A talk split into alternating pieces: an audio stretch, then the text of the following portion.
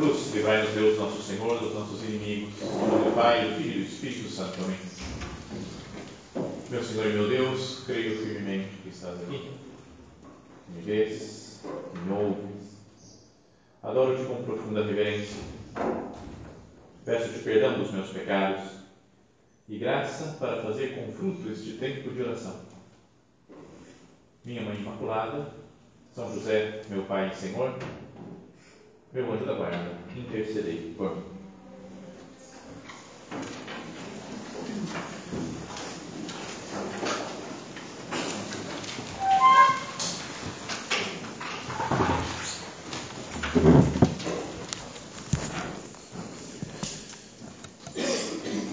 O amor a nosso Senhor Jesus Cristo, que falávamos na meditação anterior, ele deve ser como que a base de todos os outros amores nossos falávamos até da, dessa, desses três amores né, de Cristo, Maria e o Papa. Então é por Cristo, né, baseado na pessoa de nosso Senhor Jesus Cristo, é que nós amamos também Maria, que nós amamos o Papa. Falávamos da presença de Jesus em cada missa. E em cada missa que nós participamos, está, estão presentes, podíamos dizer, todos os cristãos de todos os tempos. Às vezes nós podemos pensar né, na missa como algo não sei, puramente humano, né? que eu vou lá, tem essas pessoas que vão frequentar a paróquia que eu vou, esse horário de missa sempre aquela pessoa, lembra que aquela, aquela velhinha está nessa missa sempre, aquela criança está sempre aqui, a gente fica, pode ficar às vezes com uma visão um pouco humana do que é a missa, mas na verdade, na prática estão presentes todos os cristãos, todos aqueles que são atingidos pela obra salvadora de nosso Senhor. Então, queria que nós pensássemos agora nisso na, na união de todas as pessoas, de todos os tempos, de todos os lugares, em cada Eucaristia. Cristo é o mesmo na missa que se celebra aqui hoje e a que se celebra no, no Japão, na Suécia, nos Estados Unidos, na África, em qualquer lugar do mundo. Jesus é o mesmo. E nós nos identificamos com Ele ao recebê-lo na Eucaristia e o mesmo Jesus também ele foi o Jesus que esteve presente junto com todas as pessoas da história, da história da igreja, lá sei lá na época de Santo Agostinho, na época de São Tomás de Aquino, na época de Santo Inácio de Loyola, na época de Dom Bosco, no século XX e, e para o futuro também todos desde o ano zero, né? desde o ano da primeira missa lá de Jesus morrendo na cruz e ressuscitando até o fim dos tempos é o mesmo Jesus que se entrega. Então em Cristo nós estamos todos unidos já falei outras vezes que quando morei em Roma, sabe que eu estudei e me preparei para ser padre, me ordenei lá em Roma. E tinha conhecia muita gente de vários países, né? E fui fazendo grandes amizades lá. E depois da ordenação voltei para o Brasil e já alguns nunca mais encontrei. E era duro então, sabia que ia voltar para cá e que tinha gente que a gente não ia se ver mais. Né? Então a gente se despedia tentava, vamos ver quando que a gente se encontra, mas outros falam, não, acho que é só no dia do juízo final que a gente vai se encontrar outra vez, né? Que nessa terra já não, não tem jeito mais. Mas aí teve alguém que falou assim, mas em cada missa nós estamos unidos, porque o Jesus é o mesmo, que está em Roma, que está no Brasil, qualquer outro canto do mundo. Então é um momento de união com todas as pessoas, de todos os lugares, volto a dizer, e de todos os tempos. De uma maneira misteriosa, né? a missa ultrapassa todas essas fronteiras né, do tempo e do espaço. O próprio São José Maria, numa homilia famosa sua, ele dizia que participar da Eucaristia é, de certo modo, desprender-se das ataduras de terra e de tempo para viver já com Deus no céu. É como que uma antecipação do céu, onde vamos estar todos unidos, todas as pessoas de todos os tempos, de todos os lugares. Senhor, que eu tenha essa visão de cada missa. Eu não olhe só para a coisa passageira, assim, do que, que é aquele, aquela missa que começou tarde ou começou mais cedo, ou que o padre falou isso ou o padre falou aquilo, né? e gosto desse padre, não gosto daquele outro, gosto dessas músicas, não gosto daquela outra. Isso são coisas humanas né? que acontecem na, na existência, mas o importante é que Cristo está presente e com Ele todos os cristãos de todos os tempos. E, portanto, estão presentes em cada missa que nós participamos os outros dois amores que nós falamos, né? Maria e o Papa. Não é bom pensar isso, né? Como Maria esteve presente na, diante da cruz de seu filho. Ela está presente em cada missa. podemos já participar da missa junto com ela, pedir a ajuda, o auxílio de Nossa Senhora para que nos faça estar muito atentos, para que nos faça, nos ensine né, a viver bem cada uma das partes, cada um dos momentos da Santa Missa. E estamos unidos ao Papa também. Humanamente é legal participar de uma missa diretamente junto com o Papa, né? se a gente vai para o Vaticano, né, para padre, assim, concelebrar com o Papa, a gente fica todo orgulhoso, né? concelebrei com o Papa. Mas a verdade verdadeira é que ele está presente de alguma forma misteriosa em todas as missas, porque estão presentes todos os cristãos. Portanto, que nós vejamos essas pessoas, né, Maria, o Papa e todos os outros cristãos, não como pessoas distantes, que não tem muito a ver conosco, que nem nos conhece direito, mas na missa eles fazem parte da nossa família. É? A família cristã, todos aqueles que foram batizados, os que foram redimidos por Cristo, estão unidos nesse momento em que Cristo entrega a sua vida por nós. Então, Maria está presente, o Papa está presente. Não é algo para pensar de vez em quando? Não sei, ter uma, uma visão um pouco mais elevada das coisas. Às vezes, nossas preocupações são muito. são coisas reais que a gente tem que se preocupar na, na Terra, né? de horários, de dinheiro, de preocupação, porque eu falei um negócio e a pessoa ficou meio magoada, tem que ir lá fazer as pazes de novo é tudo coisas, às vezes, que fazem parte da nossa vida, mas que são humanas. De vez em quando, é bom dar uma subida de nível né, de preocupações. É, ficar pensando nas coisas do céu, pensar em Maria, nossa mãe, pensar no Papa, nas intenções do Papa, dar uma elevada de nível de preocupação. Uma vez me falou uma pessoa, um padre lá de Roma também, ele falou: a sua oração não, não pode ser só resolver coisas assim. Às vezes a gente para para fazer oração, ver aqui diante do sacrário, mesmo conversar com Jesus, é Jesus me ajuda nisso aqui, tem essa pessoa que está doente, eu queria te pedir para isso, eu queria te pedir. Faz parte também da oração, mas que a oração não seja só isso. Mas não sei contemplar a Santíssima Trindade de vez em quando. Hoje eu quero entender um pouco melhor o que é o Pai, o Filho e o Espírito Santo. Hoje eu quero entender como é que é os mistérios do texto, os mistérios gloriosos, lá quando fala que Nossa Senhora subiu aos céus e foi coroada como rainha dos anjos, dos santos, de toda a criação. Sabe, então uma, uma viajada na oração de vez em quando é bom. Então, em cada missa, Maria está presente, o Papa está presente e todos os cristãos com eles, cristãos com eles. De Nossa Senhora, nós já falamos sempre no final de cada meditação, tivemos há pouco tempo um recolhimento sobre Maria Santíssima, então queria focar nossa atenção hoje no Papa, nessa segunda meditação do recolhimento. Então, quanto que eu me lembro do Papa? Quanto que eu rezo por ele, pela sua pessoa, pela sua saúde, pelas suas intenções? Faz parte da vida cristã ter amor ao Papa. Né, dos católicos, né, falando, temos que estar unidos a ele. E essa união é, sobretudo, uma união é, espiritual, né, uma união teológica, porque está baseado na, na, naquela em que Cristo escolheu o Papa para que fosse cabeça da igreja. Lembra aquela cena né, do, de quando Jesus, no momento central da sua vida, né, ele pergunta para os discípulos, né, a sós, está a sós com eles, na região de Cesareia de Filipe, e fala: Quem dizem os homens que eu sou? E aí eles falam né, as respostas que estavam na, correndo na boca do povo. Uns estão falando que é João Batista, né, que ressuscitou, outros que é Elias, né, ou que é Jeremias, ou outros profetas, algum dos profetas antigos que ressuscitou também. Vão falando as suas teorias sobre Cristo. E ele fala: E vós, quem dizeis que eu sou? Pergunta fundamental também para a primeira meditação que a gente estava falando de Cristo. Quem é Cristo para mim? Mas daí eles respondem: São Pedro toma a palavra e fala: Tu és o Cristo, filho de Deus vivo. Então Jesus faz um elogio rasgado a São Pedro, mostrando que ele escolheu, ele fundou uma igreja e quis colocar Pedro como cabeça dessa igreja. Bem-aventurado és tu, Simão, filho de Jonas, porque não foi a carne nem o sangue que te revelaram, mas meu Pai que está nos céus. Pois também eu te digo que tu és Pedro, e sobre esta pedra edificarei a minha igreja, e as portas do inferno não prevalecerão contra ela.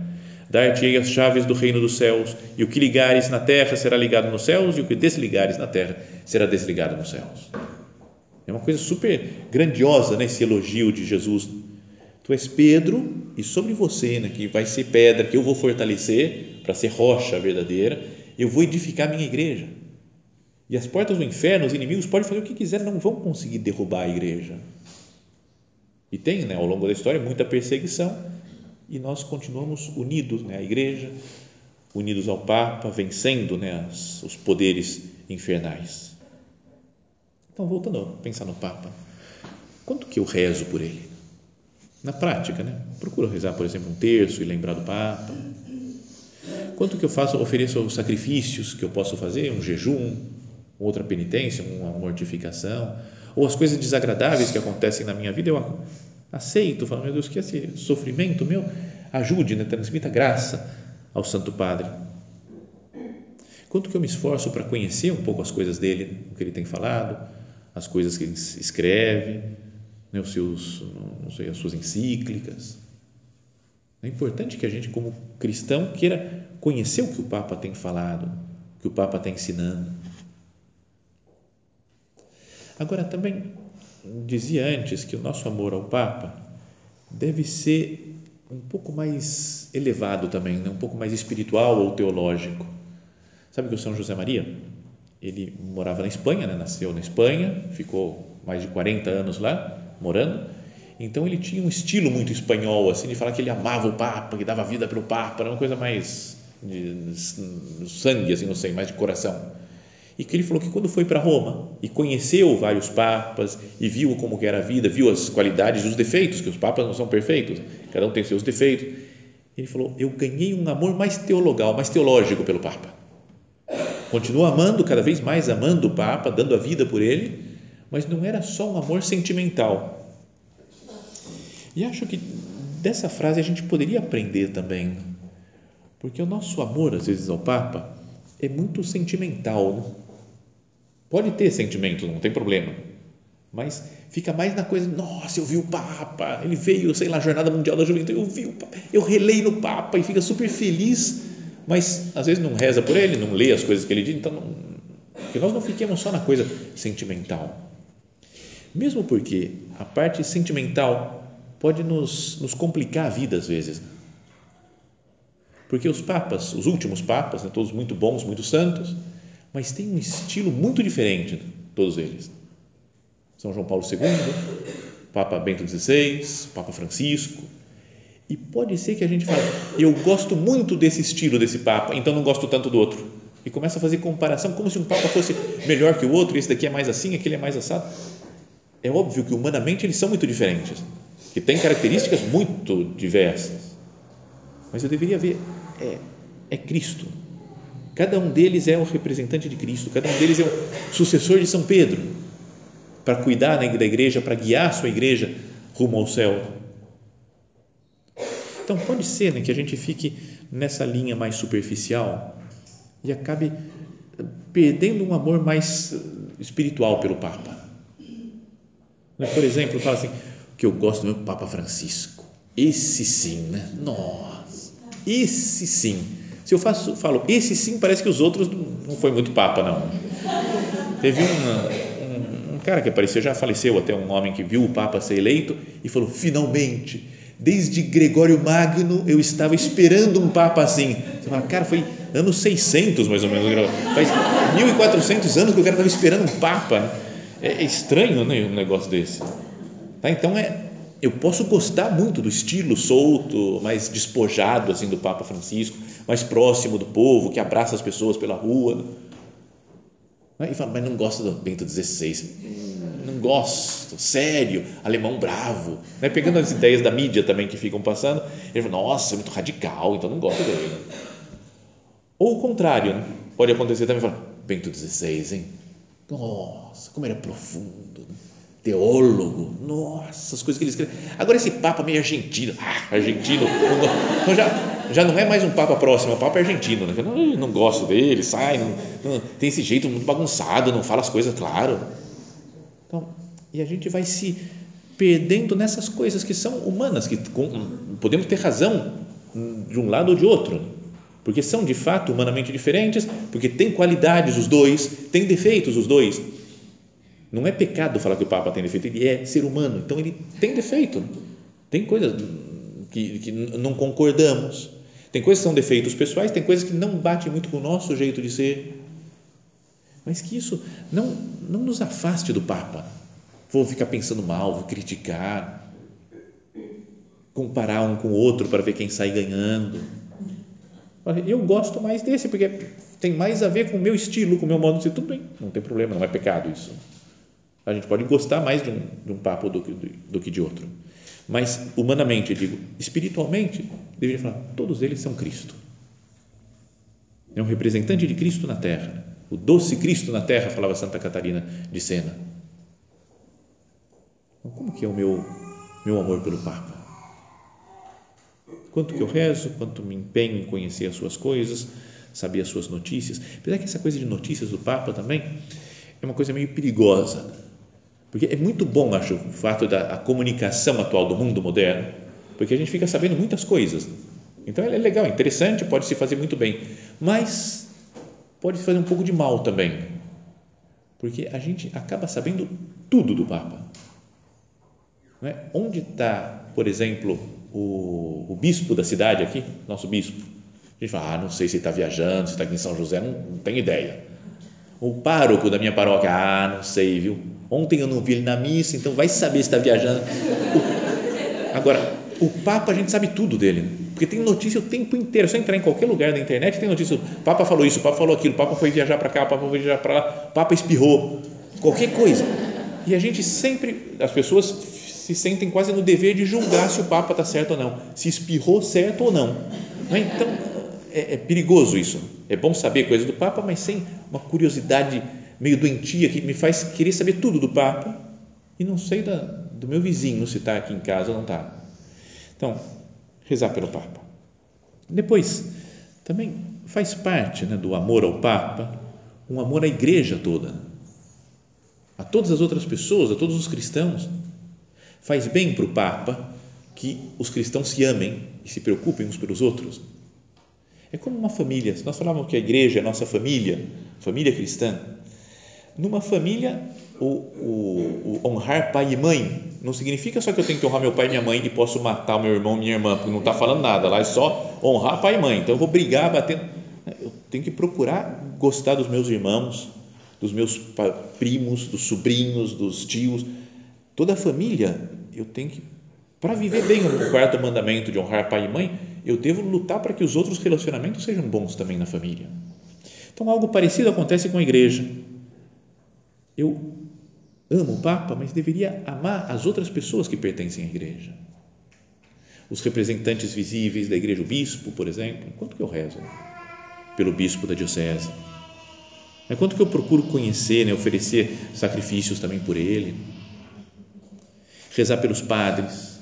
E aí eu peço, reze pelos padres que a gente precisa precisa muito, porque tem muitas dificuldades na vida e tem que ajudar que outras pessoas caminhem para o céu. E não é fácil esse negócio. Então, a gente vê, quanto mais vai passando o tempo, que é só a graça de Deus é que, trabalha em nós. Então, é preciso que, que nós rezemos muito pelos padres, para que sejam santos. Sabe que o São José Maria falava também que um padre nunca se salva sozinho ou se condena sozinho se ele é santo, ele leva muita gente para o céu também. Agora, se ele está perdido na vida e vai se condenar, ele leva muita gente para baixo também. Pode condenar muita gente porque o seguiu, porque ele não, não leva as pessoas para Deus. É muito difícil, às vezes, carregar o peso de uma comunidade, ou Papa, né, carregar o peso da igreja inteira. Muitos, às vezes, é uma pena que tem uma vida dupla, falam uma coisa, pregam uma coisa, mas praticam outra diferente. Que eu me comporto diante desses dos maus exemplos que existem mesmo de padres, de representantes de, de Deus, de bispos às vezes? Eu julgo, falo mal, espalho notícias ruins dessas pessoas, ou procuro ajudar, pelo menos com a minha oração, se não posso ajudar de outra maneira. Então é algo para pensar, né? porque de vez em quando a gente compreendo, compreendo que a gente fica com raiva de padre. É, é muito fácil. Sério, ficar com raiva de chefe no trabalho, ficar com raiva de padre, ficar com raiva de professor é super fácil. É? Quem nunca ficou bravo com um professor quando estava na escola? Ah, esse professor é um carrasco, não aguento mais ele, não sei o quê, esse daqui não explica nada, super confusão, aula. E com o padre, a gente vai na missa, nossa, não entendi nada que esse padre falou. Hoje eu dormi a homilia inteira, eu não falar nada com nada. E esse outro que fica pulando o tempo todo, eu não aguento, me dá uma raiva. Ele fica inventando coisa na liturgia, eu não, não aguento, eu vou embora. Então, acontece isso daí e a gente pode, às vezes, ir multiplicando a nossa raiva. Pensar mal, falar mal. Já contei alguma vez isso, essa história, mas que me fez pensar muito nisso daí, que é, não é que tem que todo mundo fazer a mesma coisa, não é um caso especial, mas não sei em que lugar que foi, em que país que foi, eles contaram em Roma essa história, que tinha um casal que ia à missa, um casal com vários filhos, iam à missa sempre no domingo, mas viram que o padre estava relaxando cada vez mais. O padre pregava de qualquer jeito, não cuidava da liturgia, foi avacalhando, avacalhando, avacalhando. Chegou uma hora que um falou para o outro, o marido e a mulher, oh, vamos mudar de igreja, vai? Não mudar de igreja de religião, mudar para outra paróquia, assistir missa em outro lugar, porque aqui estamos, a gente está ficando irritado com o padre, estamos pensando mal dele, vamos mudar. Então, quem quiser pode mudar de igreja, não tem problema, né? e participar de missa em outro lugar que, que ajude mais. Mas esses daí estavam para fazer isso, aí um dos dois, não sei qual, se foi o marido ou a mulher, falou: Não, antes, vamos convidar o padre para jantar, vai, um dia. Né, para ele para conhecer um pouco melhor, ver o que está acontecendo com ele, né? ver se a gente pode ajudar de alguma maneira. Em vez de só ir embora, fala, vamos ver o que a gente pode ajudar com o padre. E convidar. E o padre foi jantar um dia na casa deles. E teve lá, jantou, bateu papo, conversou numa boa. Viu a criançada, brincou com as crianças, tranquilo, voltou para a igreja, não aconteceu nada. Passou uma semana, mais ou menos, o padre chamou o casal para conversar na salinha dele. Assim. Foi o casal e o padre falou: Está vendo esse papel aqui? Ó?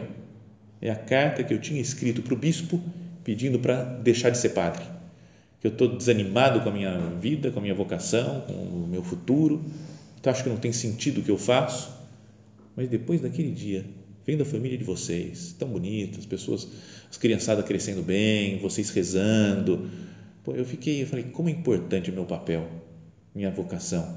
Eu tenho que ser fiel. Então, chega. Rasgou o papel, rasgou a carta, vou continuar sendo padre. Então, nunca que alguém podia imaginar que convidar um padre para jantar ia afirmar na vocação, ia salvar a vocação dele.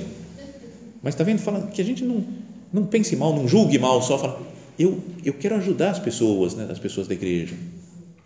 Tá? Então, rezar por cada um, procurar ajudar. São José Maria escreve assim: o teu amor e o teu serviço à Igreja Santa não podem estar condicionados pela maior ou menor santidade pessoal dos que a compõem, ainda que desejemos ardentemente a perfeição cristã em todos.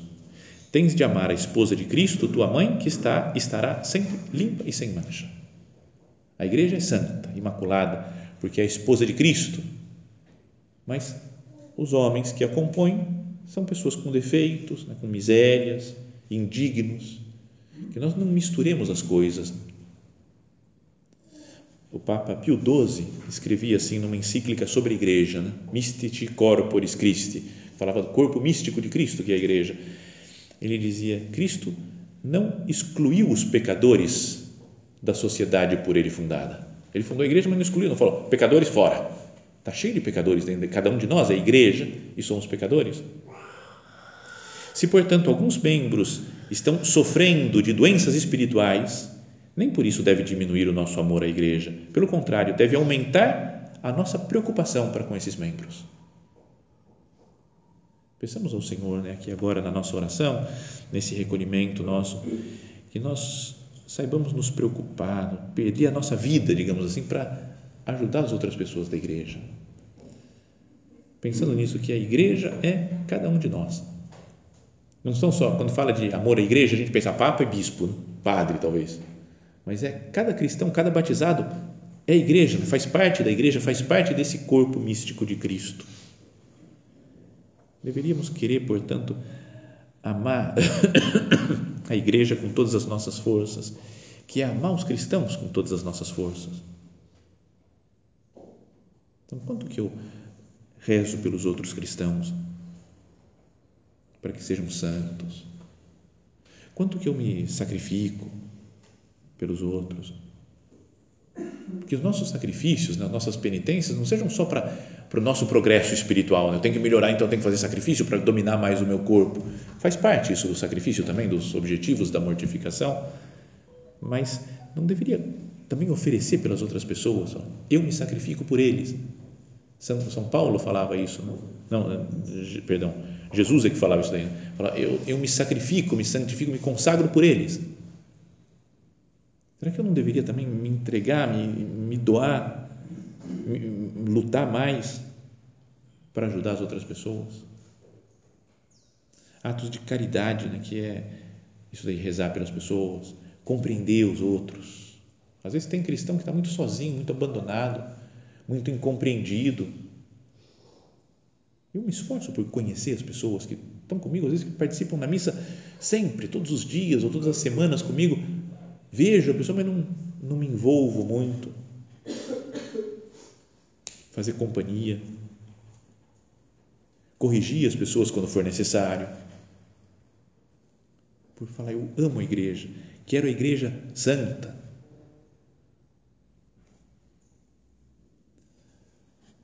Às vezes tem pessoas né, do nosso convívio, falava isso, que estão meio abandonadas, meio sozinhas. Eu me preocupo por elas. Tinha um, um colega no colégio, né, que sempre sinto um pouco de pena por não ter dado mais atenção para ele. Ele era um cara que ficava na primeira carteira, assim, no colégio, vários anos, acho que no colegial inteiro estudamos juntos no ensino médio, e ele ficava na primeira fileira e ficava assim, só olhando, não falava nada. Super silencioso, olhando para frente. A gente cumprimentava, e aí, como é que tá? O, ele fazia, dava uma cumprimentadinha assim, e ele era sobretudo molhado, ele era super molhado, assim, ele ficava suando o tempo todo, nariz, ele pegava lenço, ficava correndo nariz, assim, era, tudo, era molhado.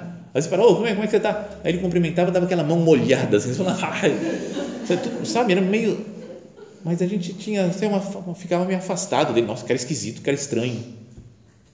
E nunca ninguém foi procurar falar, puxar assunto com ele. Então é uma coisa que eu me arrependo. Falei, Jesus, por que eu não fui falar com ele? Era um menino bom, gente boa, que estava lá, quieto no canto dele. Será que não tem no nosso entorno pessoas que estão assim também? Sozinhas, meio abandonadas, que ninguém lhes dá atenção? Cuidar dessas pessoas que estão mais distantes é cuidar da igreja o Papa fala para ir às periferias, né, que faz parte da igreja também, que a igreja saia, seja uma igreja em saída, para chegar nas periferias, nas pessoas que estão distantes. Não é que eu tenho que ir sempre na periferia física né, do lugar que eu moro, vamos lá longe, num bairro super longínquo, achar uma pessoa que está na favela. Isso pode ser também, mas dentro da nossa, da nossa comunidade, das pessoas que convivem conosco, da nossa família, tem gente que está meio abandonada, meio excluída. Não deveria cuidar da igreja e assim seguir o que o Papa pede, fazer atos de caridade concreto com essas pessoas. Bom, já passou o tempo aqui da nossa, da nossa meditação, desse nosso recolhimento. Pensamos a Nossa Senhora, que é um dos nossos amores, que ela nos, nos dê esse, primeiro um amor a Cristo sobre todas as coisas, mas depois um amor à igreja inteira, especialmente ao Papa e às pessoas que estão, que fazem parte da igreja, cada um dos cristãos que ela nos ensine a amar, né? como uma mãe que está preocupada com a família, né? que dá a vida para cuidar dos seus filhos, do seu marido, que nós também, com a graça de Nossa Senhora, saibamos dar a nossa vida para amar a igreja.